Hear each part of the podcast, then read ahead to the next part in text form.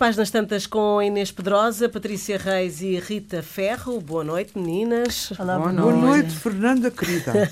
Elas estão as duas a comer chocolate, Fernanda, e nós não. Nós com água na boca. água na boca. Come, come chocolate. E eu que gosto tanto. Bom, nesta quarta-feira uh, falamos da escritora e Prémio Nobel da Literatura Toni Morrison, autora de uh, Beloved, morreu aos 88 anos no início do mês de agosto.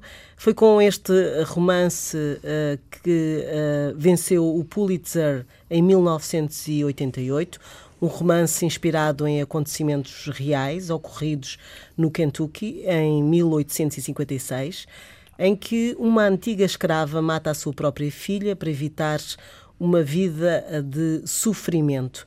Uh, é, de facto, uh, considerada a cronista da América Negra e mais vamos poder falar uh, neste programa.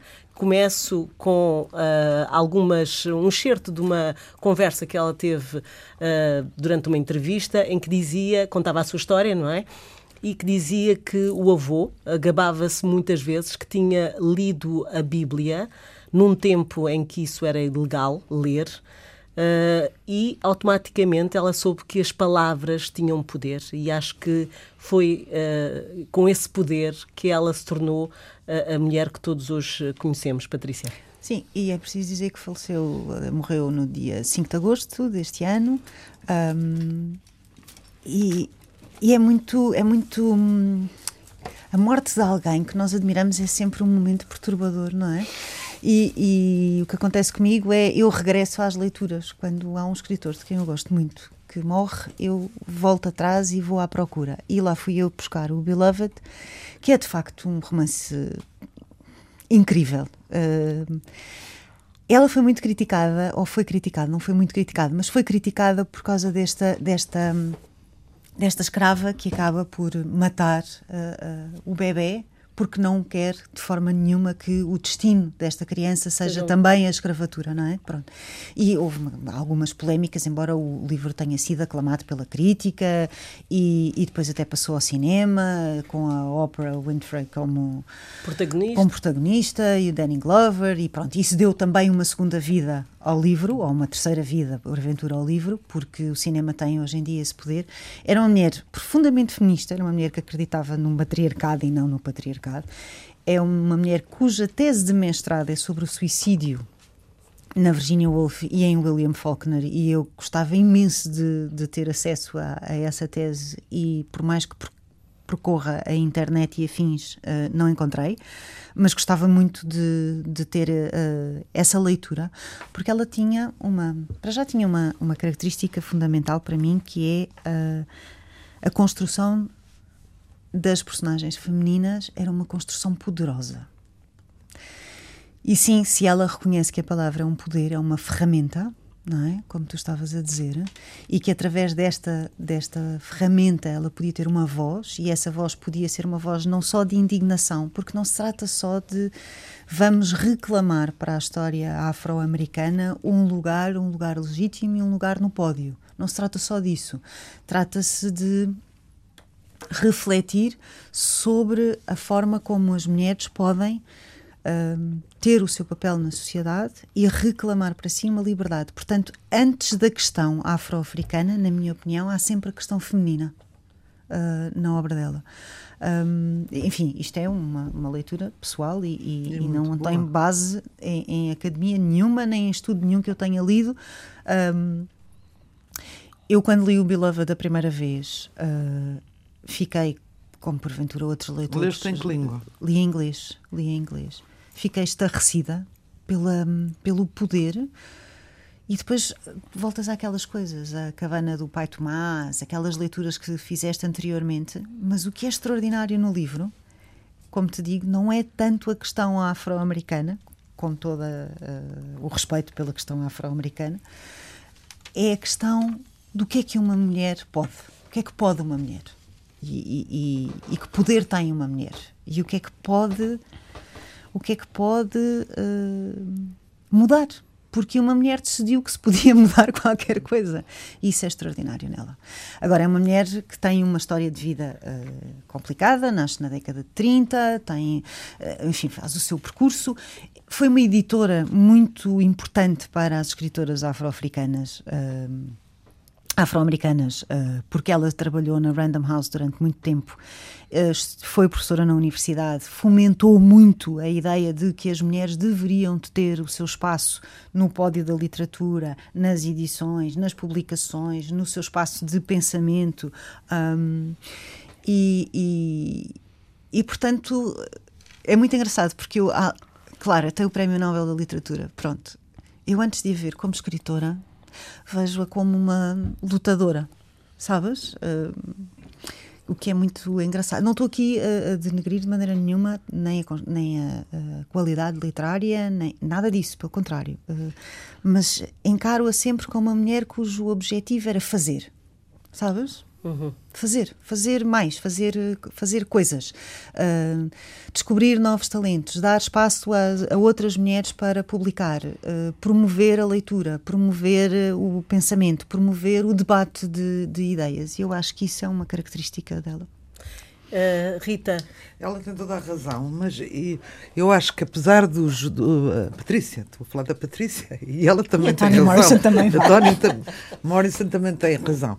Mas eu acho que há uma coisa nesta mulher, eu também li o Beloved, um, um, que, que, significa amada, um, uh, ah, mas, mas o que eu acho é que ela eh, começa sempre os seus temas por questões uh, fraturantes, digamos assim, de raça, de género, de sobre a beleza, tá, tá, tá, tá, tá, tá sobre o culto da beleza, não é?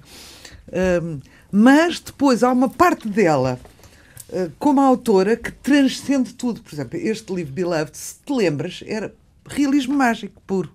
A Sim, é história é preciso, da... Por acaso temos que contar um pormenor do livro que, é ingra... que, que eu acho que faz toda a diferença, é que beloved é a palavra que ela manda imprimir na lápide da criança que, que mata, porque não a quer como como escrava no futuro, não é? Pronto. Não é só por o isso. O que significa é que, que é, é por amor. para imprimir mais palavras. Tem, exatamente. Ela só tem, Era isso, só tem ela só tem dinheiro para uma, uma, palavra, palavra. Eh, gravada no, no Mas escolhe esta, não é? Exatamente. Mas escolhe esta. Podia... E, e é, como tu estavas a dizer muito bem, isto foi este livro foi inspirado na vida real de uma mulher de, de, do século XIX, de uma escrava, com o um nome americano, Margaret Garland, não é? Acho que era. Uhum. Um, e, e, e, ela, ela inspira-se nesta mulher que de facto matou a filha, como a Patrícia disse muito bem. Mas quando eu li o livro, a coisa está tão está tão bem feita porque ela mistura os tempos e é um bocado complicado. Não é fácil, não é uma altura fácil, porque viaja há quatro ou cinco tempos. E eu não percebi, na altura, ali nova, não é? Não percebi, eu, como se fosse uma desculpa para não perceber, não percebi muito bem, não, porque não está completamente explícito se ela, no seu livro, também mata a filha sabe-se que a filha morre e depois a filha vai, aí o toque de realismo mais, vai-lhe aparecer como um Sempre fantasma, como um fantasma como recorrente, um fantasma recorrente que também tem a ver com a culpa que ela depois sente. É uma, uma mulher extraordinária e, e que retrata bem, digamos, uh, o, um, aquilo que é incómodo para o sonho americano, que é a questão da raça, não é? E, e há outro livro muito interessante dela que, que tem um, este the, the, the Bluest Eye, The Bluer Eye, não sei, chama-se O Olho, o Mais, mais, Azul. O Olho Mais Azul, que é de 1970, eu acho que é o primeiro livro. É, é não 1970 é? Eu, eu, eu, acho que é o primeiro. É o livro de estreia dela, do, que é do tempo da Shirley Temple. Tu já não sabes quem foi a Shirley Temple. Sei. Sabes? Nós estamos constantemente a achar que tens 30 anos, não. Fernando. E sou mais velha que tu, vê lá, Patrícia. Toma-se isso agora. Pronto. Que era então o sonho americano da menina prodígio, loirinha. Tá, tá.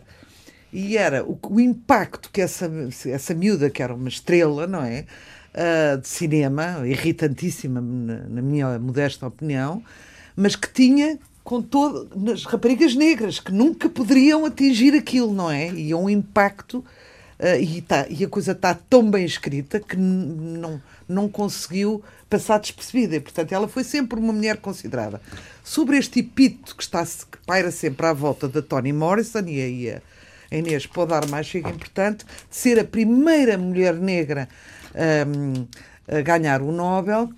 Uh, Faltam-nos aqui elementos. Quantas nomeadas negras houve ah, para, para o Nobel?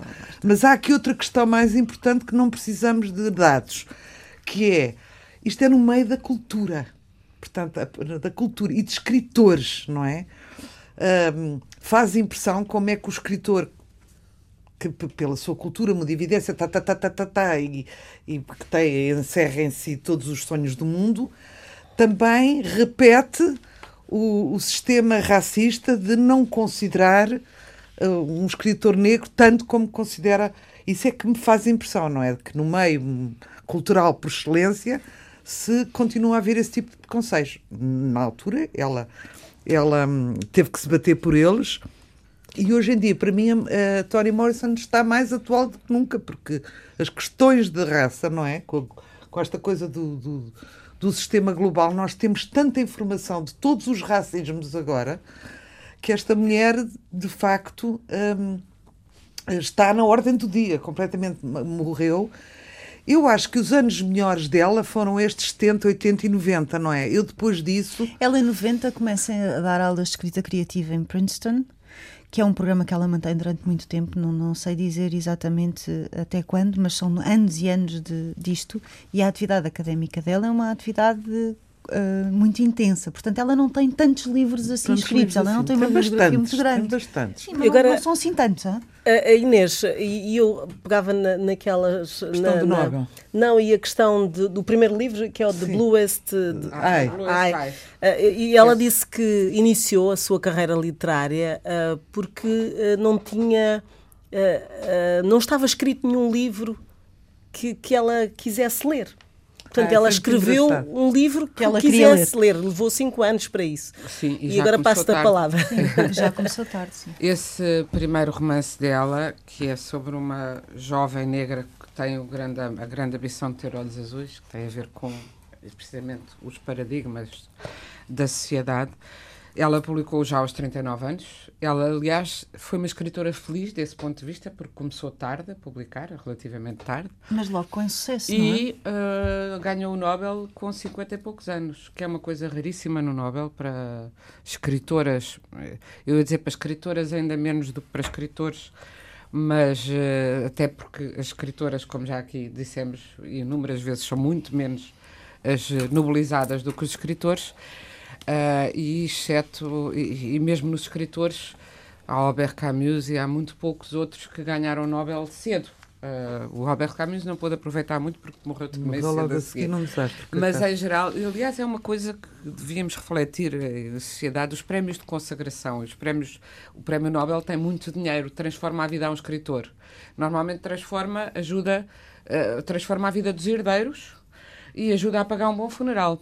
E realmente Uh, Só por isso valia a pena. Não, não, acho que talvez fosse de pensarmos que devíamos dar mais cedo. a reconhecer. Eh, é uma coisa, até parece que os suecos são portugueses, porque, como no programa passado estávamos a falar do, do, do, do medo que os portugueses têm de dizer que de se chegar à frente Uh, não quero, até, ou de dizer que se chegam à frente. Podem-se chegar à frente e fazer pela vida, que é uma coisa muito considerada em Portugal, às vezes no pior sentido do, do, do termo, mas não gostam de, de, de se fazer valer, fazem sempre de humildes e normalmente nós também só gostamos, nós portugueses, e pelos vistos o meio literário internacional é assim, de admirar muito uma pessoa quando já tem a vantagem de estar com os pés para a cova, portanto já não vai fazer sombra durante muito tempo.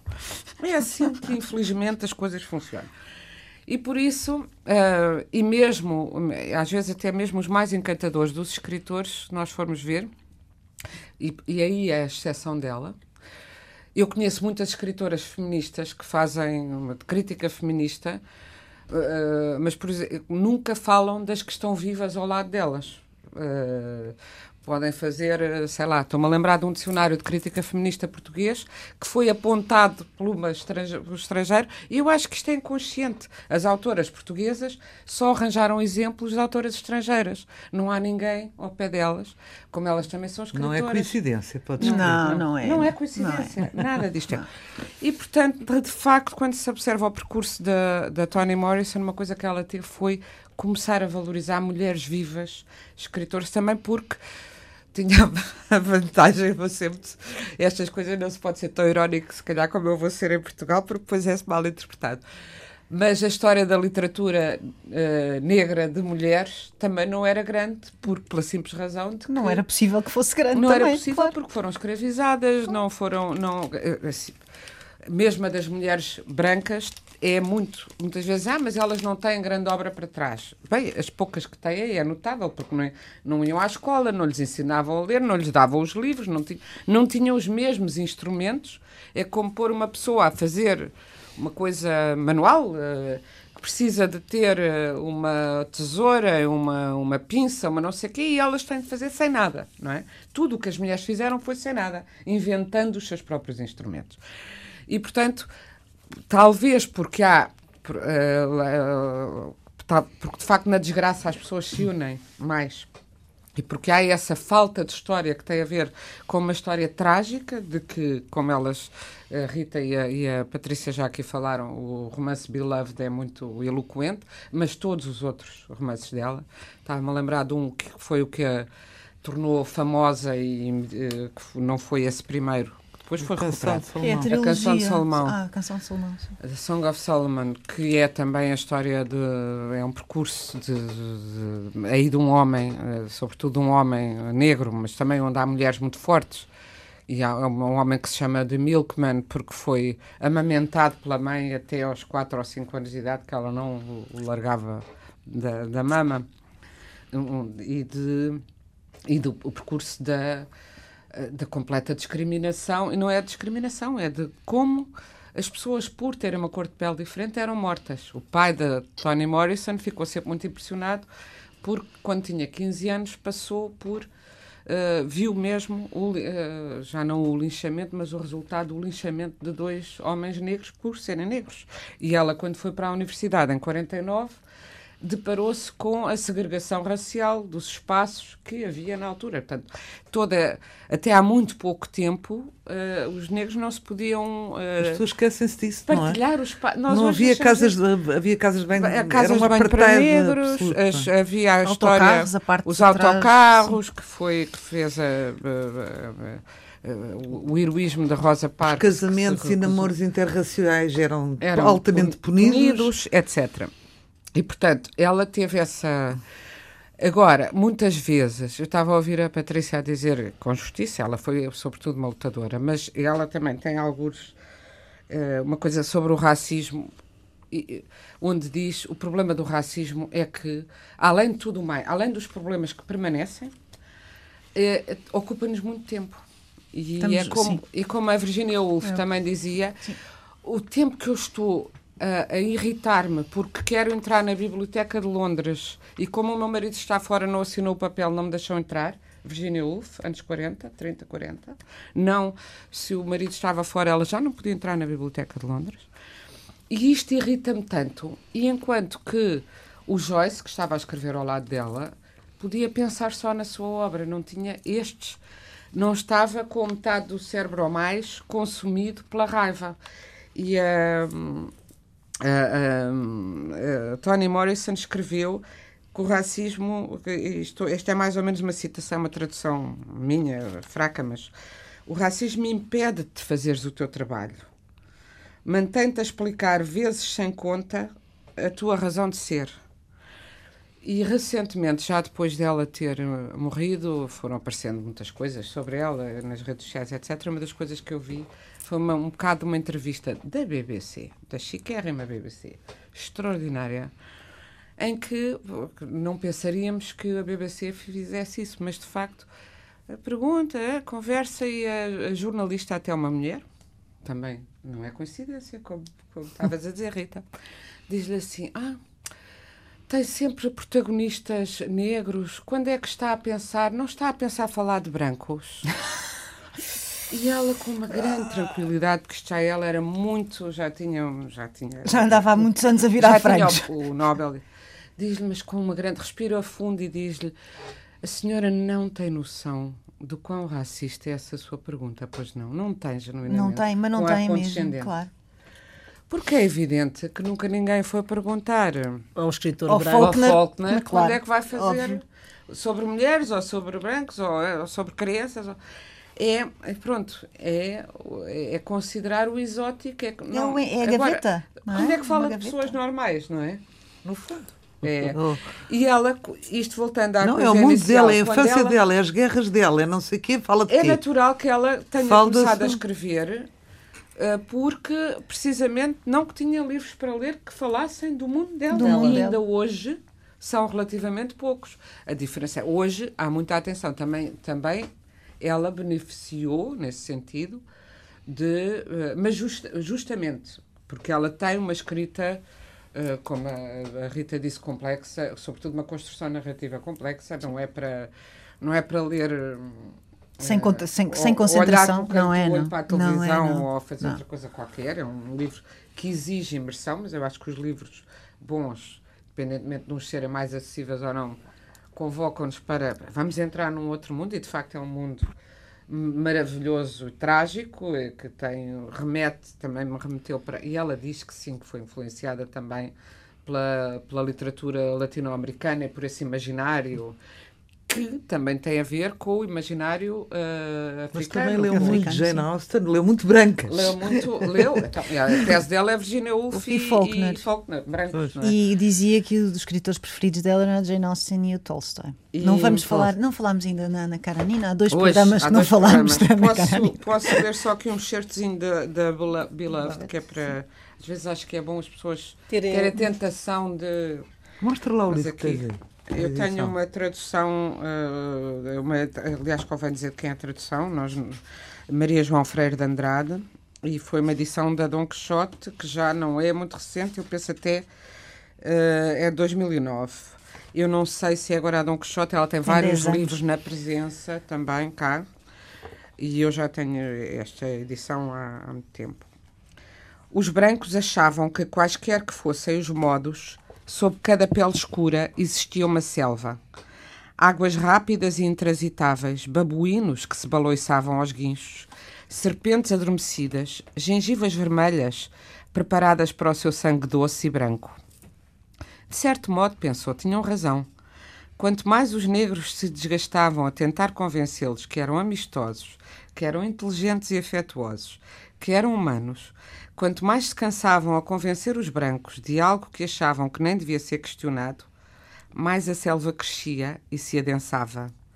Mas não era a selva que os negros traziam com eles ao chegarem àquele lugar, vindos do outro lugar onde podiam viver. Era a selva que os brancos lhes tinham plantado no interior. E crescia, espalhava-se. Na vida ao longo dela e depois desta passar, espalhava-se até atingir os brancos que a tinham criado. Tocava cada um deles, mudava-os e alterava-os. Tornava-os sanguinários, mais estúpidos do que alguma vez o quiseram ser. Tão receosos se sentiam da selva que tinham plantado. O babuíno aos guinchos vivia sob as suas peles brancas. As gengivas vermelhas eram as suas. Este certo é extraordinário, acho que resume tudo resume isto que estávamos a dizer. Oh, Fernanda, eu, e também desculpa, como deixa, a escravatura. Uh, temos aqui a Fernanda, que é africana. E eu gostava de que tu testemunhasses isto. Tu, na tua vida, que és uma miúda, podias ser minha filha, digo sempre isto.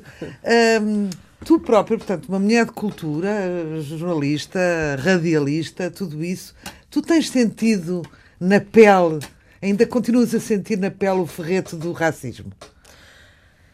Sim. E de que eh, maneira? Eu, Gostava eu, imenso de saber. Sinto, mas, mas o que é interessante, o que eu tenho analisado é a forma como eu tenho uh, sentido isso. Ou seja, uh, com 10 anos eu via isso de outra forma. Como é que vias com 20 com 10 anos? de outra forma e atualmente aquilo que no início me provocava um, certo recolhimento, uh, porque eu sou de uma família misturada, ou seja, os meus pais são portugueses e a minha família toda uh, aqui é portuguesa.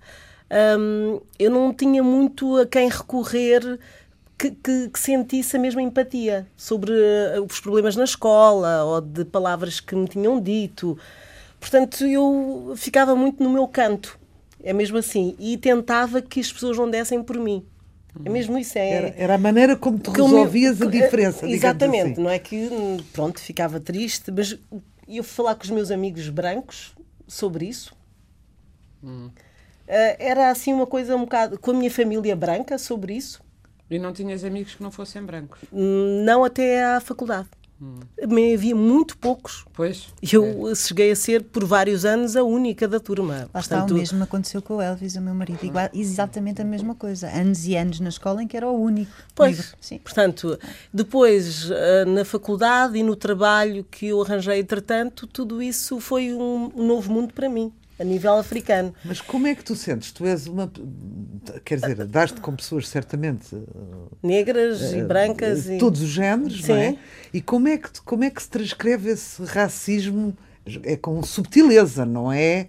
Certamente com apupos e acusações, não é? Trabalhando num canal como este, em que tenho vários colegas eh, mais escuros que eu, eh, de facto senti situações desde o restaurante não, não haver lugar, tanto tudo ah, vazio, ah, para, para não, não, não. está tudo reservado.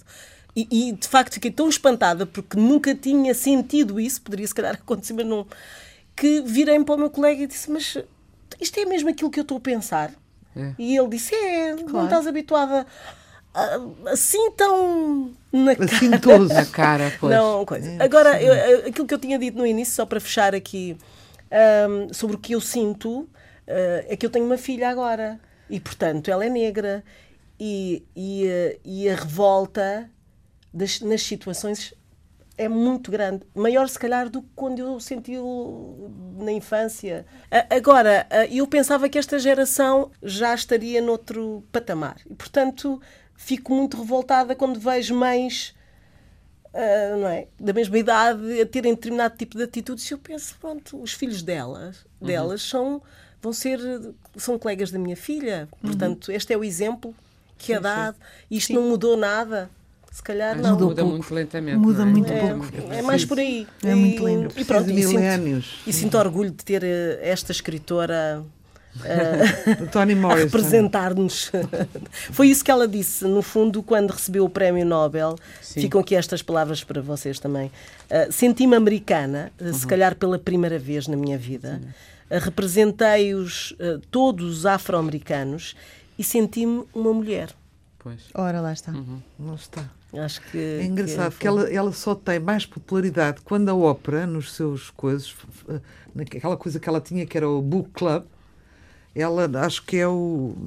Não sei se é o Beloved, se é o Olho Mais Azul. E ela, ela, ela foi lá, pôs os livros todos dela. Os livros dela todos, e, e aquilo depois dispararam vendas dispararam, por todo lado, porque ela hum. tinha muita população hum, afro-americana. E, portanto, hum, é engraçado como isso também influencia, não é?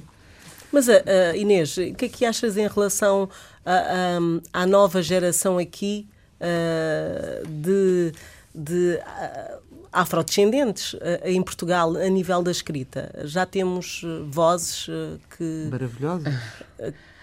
Eu não. É, eu posso não estar muito a par. Eu acho que tem aparecido, sei lá eu, a última descoberta a nível de, de, afro, mas não são portugueses, que fiz foi a Chimamanda, que adoro. Uhum. a Chimamanda. Um, também, também é verdade que uma das coisas que eu pessoalmente acho um bocadinho uh, que tento evitar é ah, vamos ver o que é que os ah, afrodescendentes estão a escrever, estás a perceber? Porque uhum. senão e quando tu me falas de afrodescendentes em Portugal, quer dizer, estás-me a falar do Miyakoto, que é a loira de olhos azuis? Não, eu estou a falar de uma Jamília que, é... que, que na Ah, Jamília, da Jamília já eu disse, Jamília. mas eu já falei aqui, sim, não estarás lembrada, hum, que adorei o livro designadamente de ensaios, eu li os livros todos Luanda. dela. Mas eu, no caso da Jamília, até do que eu li, até Luanda, não sei, Lisboa, Lisboa, Lisboa e tinha lido do cabelo, que é muito engraçado como é assim, gostei muito, mas acho que aquilo dá um bom conto grande. Acho que não é bem um romance, porque a história do, do, do cabelo e do. É que eu que acho notável, mas acho que é pouco para o romance. Sinceramente, o que eu acho, eu disse aqui, é que ela é uma excelente pensadora e ensaísta. Gosto do, do que ela pensa ou, e da maneira dela pensar e da maneira como faz dos ensaios uma espécie de romances Uh, muito pessoais. Eu gostei muitíssimo, foi, e, e falei aqui disso, trouxe uhum. o livro, e portanto agora não, olha, estás a ver, é porque eu pensei em livros, não é, a Jamília, acho que é... Mas a verdade mas é que se tu de... pensares em autores africanos, é em Portugal voz... falas do Pepe Tela que é branco, do Mia que é branco e do Isai Eduardo Albalusa que é branco. E do Onjaki. E do Onjaki, vá, pronto. Que, que é meio que é branco. É meio. Ana Paula Tavares. Ana Paula. Ana Paula Tavares. Mas quer dizer, diz-me lá, de quem é que tu falas mais? Sim, mas eu, eu falei nesta nova geração, temos a Yara também aí, a, a dama que fala, mas é, é mais, é mais propriamente sobre o, o tema, não é? Porque que, que, esta, esta geração que nasceu aqui ou que nasceu em África e cresceu aqui uh, mete na sua, na sua escrita. Devo ah, dizer uh, que eu até acho, o que eu acho é uma coisa muito estranha e acho isso desde que vi um filme que me marcou imenso, extraordinário, da Inês de Medeiros, que não me lembro agora do nome, uh, bem, mas o filme era, era um... Ela ia fazer um filme sobre a África e fez, acabou por fazer um filme do casting porque foi precisava de jovens africanos, portugueses, e o casting em si deu um filme espantoso. E então, porque era, as perguntas que faziam aos rapazes eram rapazes. E, o nome do filme é. Espera que eu estou à procura. Pronto, o, está mesmo debaixo da língua. E o que acontecia? Jovens de 16 a 17 anos, inteligentíssimos, lindíssimos, espertíssimos, que não que diziam eu não sou português eu aqui a mim chamam estão-me sempre a mandar para a minha terra e dizem ao oh, Black vai-te embora não sei quê e qual é a tua terra? Cabo fato Verde. completo à procura de Alberto. O fato completo à procura de Alberto. À Exato. procura de um Alberto para um filme e depois o filme passou a ser. E, mas ele, então, mitificavam Angola ou Cabo Verde, ou de onde eram as mães, ou os pais, ou os dois, que eles não conheciam. Diziam, eu um dia ia para a minha terra, e lá de ser Palmeiras e tudo muito bonito, que eles não conheciam porque eles tinham nascido Cá. nos subúrbios de Lisboa normalmente.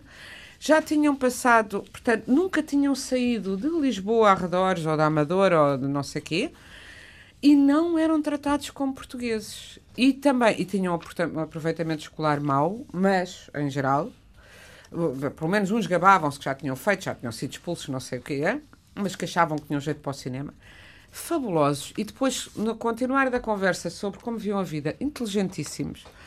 E, e eu dizia, toda, mas eram muitos.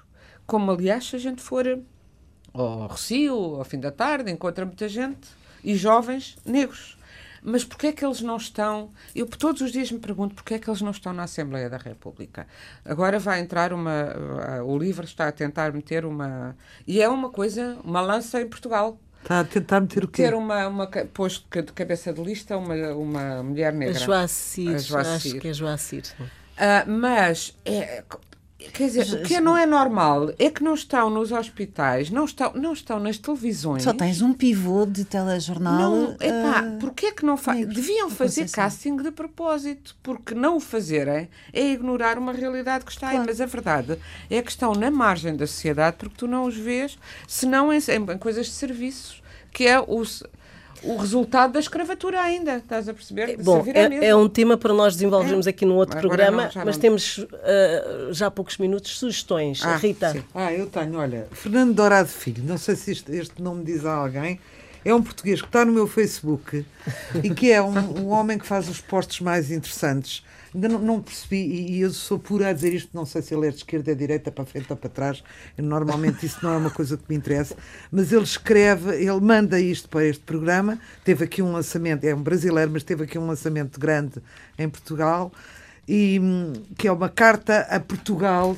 Portanto, o nome é Fernando Dourado e tem na capa o nosso uh, presidente, presidente Marcelo Rebelo de Sousa. Uh, depois, uh, eu, eu, eu não fui daquelas histéricas logo a ler a tetralogia da, da Helena Ferrante. Uh, aliás, maçou-me um bocadinho. Duas. Já maçou-me um bocadinho e fiquei ali assim. Hoje em dia, como não faço fretes, já somos uh, fiquei ali. Uh, comecei a dizer. Já somos duas. É, a meio começou-me a chatear um bocadinho e, e, desisti. Basta uma aragem para eu desistir também. Desisto de tudo. desisto de maridos, desisto de livros, desisto de tudo. Era só o que faltava agora. E, mas agora apareceu-me aqui. Fizeram-lhe um, um, desafio à Helena Ferrante de escrever para o Guardian durante um ano e ela ficou aflitíssima porque nunca tinha escrito sobre uh, debaixo de pressão e resolveu fazer uma crónica por dia com uma condição: vocês dão-me os temas Portanto, o jornal dava-lhe os temas, mãe, pai, identidade, tá, tá, e ela faz. Não são vibrantes, mas tem algumas. Só por alguns textos maravilhosos que ela faz, vale a pena. Helena Ferrante, uh, A Invenção Ocasional da Relógio d'Água. Uh, vou falar aqui de uma amiga. Olha, agora apareceu-me aqui um. Uh, de uma amiga que é Inês Terras Lopes, que escreveu um livro chamado A Geringonça, que é o que é a antítese do meu livro, mas elas fazem isto tão bem que eu até consegui ler uh, sobre os meandros e da. Um, não sei se toda, se calhar já sabem, a Inês Serras Lopes, que foi colaboradora do Independente durante anos e que é jurista. Diretora. Filha, foi diretora? Foi diretora do Independente, é filha de um casal de advogados famoso, ela própria é advogada e aparece muitas vezes na televisão e eu gosto muito dela como pessoa e já estou com uma outra e como animal. E, esta coisa de gostar muito como pessoa é uma palavra é uma expressão muito infeliz. É não, é muito pano. pronto mas não a conheci como escritora confesso. E fez este livro que foi apresentado na Halls parece-me pelo Pedro Mexia. E é tão cativante a leitura que eu até tive que eh, passei pela por esta engrenagem toda de política e não sei o que, que não me interessa nada, mas gostei imenso de ler. Um, isto era uma, uma, hipótese. Agora, aqui numa secção que eu introduzi, que é espaço aos, às vozes invisíveis e às vozes inaudíveis, um, dois estreantes. Um chama-se Filipe Monteiro, que é um professor de filosofia, e, e, que escreveu dois livros. Será que Ícaro morreu? Uma pergunta para, para o para, para a filosofia, e aspas de madre eh, de poemas. Um é, pro, um, um é prosa, outro é poema. Felipe A. Silva Monteiro. Uh, são, são pessoas que não chegam sequer a estar a ser devidamente divulgadas porque não têm nome, porque se, uh, elas próprias autoeditaram, etc. E agora chegou-nos aqui pelas tuas mãos Sim. uma senhora chamada Maria João Castro que tem dois livros um que se chama Lugares com Alma e outro se chama Flores de Pedra. Fica feita aqui um, a secção uh, Lugar aos, Patrícia. aos Invisíveis. Então, um, há um livro que acabou de sair há cerca de 15 dias, 3 semanas, eh, na Relógio d'Água, de Deborah Levy, que é duas vezes finalista do Man Booker Prize. É um ensaio. Uh, e o ensaio uh, parte desta pergunta: qual é o preço que uma mulher paga por abalar antigas convenções e quebrar as hierarquias sociais que a tornam uma personagem menor num mundo que nunca foi organizado a seu proveito?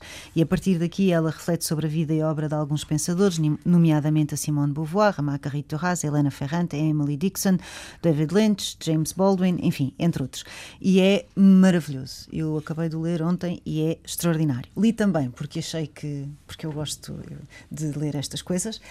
A biografia, da autobiografia da Michelle Obama, que se chama Becoming a Minha História, onde ela relata muitos uh, pormenores da sua vida enquanto estudante uh, negra a chegar à universidade e só ter amigos brancos e como é que uma pessoa se encaixa e como é que uma pessoa vive com isto e passar de uma turma mista até, até à quarta classe, aquilo que equivale à nossa quarta classe, para depois ingressar no liceu onde a maioria também é branca e faz um percurso e uma análise da sociedade americana muito interessante. Para quem gosta de biografias, eh, pode ser, pode ser uma Mas é giro? É, é e lê-se muitíssimo bem.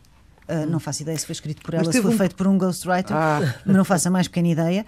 Uh, deve ser um sucesso e um best-seller, acredito, porque foi traduzido para 40 e não sei quantas línguas ou mais. Um, dá uma boa ideia do que é a América, dá uma boa ideia do que é a América com racismo nos anos 80, que é quando ela entra no, no, no liceu uh, e do seu percurso. Um, ela fala de quando foi menstruada a primeira vez, que fumou marihuana, quantos namorados é que teve. Não é uma coisa puritana, não é uma coisa politicamente correta, digamos assim, e lê-se muitíssimo bem. Inês. Bom, antes, uh, antes de mais, porque há bocado me esqueci de fazer essa ressalva, Patrícia, quando falaste muito bem desse clássico que é A Cabana do Tio Tom. Do Tio Tom, sim. Ele aqui foi sempre traduzido por A Cabana do Pai, pai Tomás, Tomás, mas é Uncle Tom Cabin e tenho informado e vai sair que sairá muito em breve uh, é a versão original, original, originalíssima, que mostra uma grande escritora que, que tem sido esquecida todo o combate ideológico à volta do livro que é Harriet Becker Stowe e que será a cabana do tio Tom. E que foi símbolo e, e rastilho da. Sim, sim, sim foi sim, o, da... o, Lincoln dizia que foi o livro. Exatamente. Que, lá está quando se diz se os livros transformam ou não, mas agora já não temos tempo para isso. Por ter livros transformadores, eu tenho aqui um livro muito divertido na minha mão e agora que estamos em época de, de, de, de efervescência eleitoral.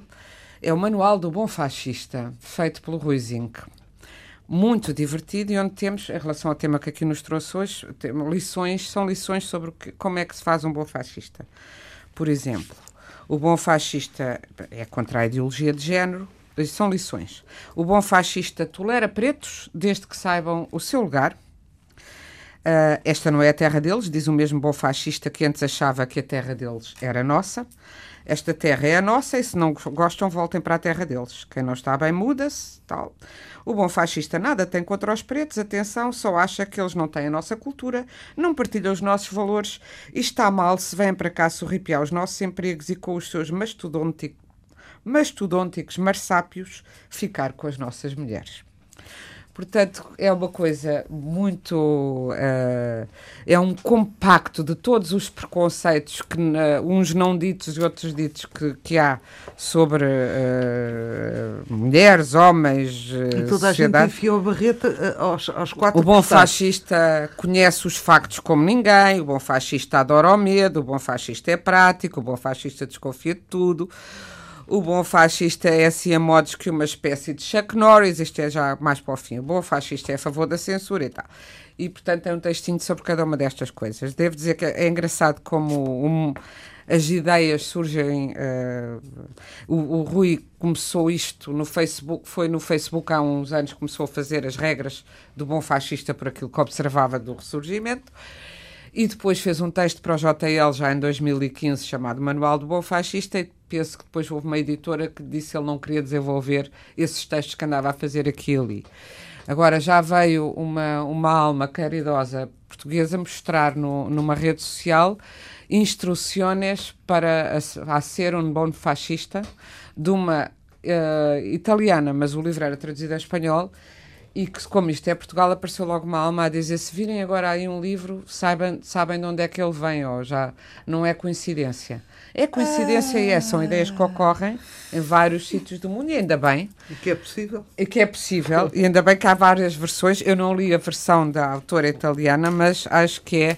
Uh, um, um, excelente manual de humorismo e de autorreflexão, porque muitos, todos nós temos um pequeno fascista é, dentro de nós, a qualquer hora do dia. A qualquer hora do dia. qualquer hora qualquer cor, qualquer credo, há alguém que está aí a enfiar barreto, não é? Exatamente. Não, tem, tem, e aliás tem coisas muito uh, contraditórias, porque todos somos feitos também e cria de contradições. E, e, e, portanto, exorta que comprem para se pensar e rir, que é bom juntar. O Nuno Judice lançou agora O Cor da Desordem, novo livro de poemas tem um, um, um, poema feminista, nem é muito habitual no Nuno, já que falámos de mulheres, da força das mulheres da Toni Morrison. Tu, a que andas às compras nas praças de Lisboa, a que eu vi por entre as bancas de um mercado de Paris, a que anuncia laranjas frescas numa rua de Hong Kong, a que faz bordados num canto da rua Madero, na cidade do México, a que lê um guia turístico na Gran Via com um cigarro na boca, a que distribui folhetos comerciais à saída de um supermercado, a que está sentada sem nada para fazer num banco de Copenhaga, a que se aconchega do frio no inverno de Estocolmo, a que olha para o lado quando a chamam num café de Sevilha, a que anda à chuva sem se importar numa avenida de Roma, a que espreita para dentro de si própria, junto ao lago de Genebra, a que finge dormir no banco de um comboio sem destino, a que pede boleia sem indicar para onde numa portagem deserta. Todas as mulheres diferentes em cada sítio do mundo são as mesmas quando as lembro, vestidas da solidão que as envolve de um peso de passado, cedendo os cabelos a uma ondulação de imagens dispersas, afastando as sombras que as perseguem, entregando os seus corpos à distração dos, viaja dos viajantes perdidos, dizendo as palavras que poderiam mudar o mundo se as ouvissem. E assim, Nuno Judice. Exatamente. Dizendo e assim nos despedimos. ouvidas poderiam mudar o mundo. É e assim nos despedimos, já sabe, eh, o programa está também disponível em podcast em antena1.rtp.pt e no Facebook. Na, nesta emissão conduzida por Fernando Almeida, tivemos o apoio técnico de João Luís. Boa noite.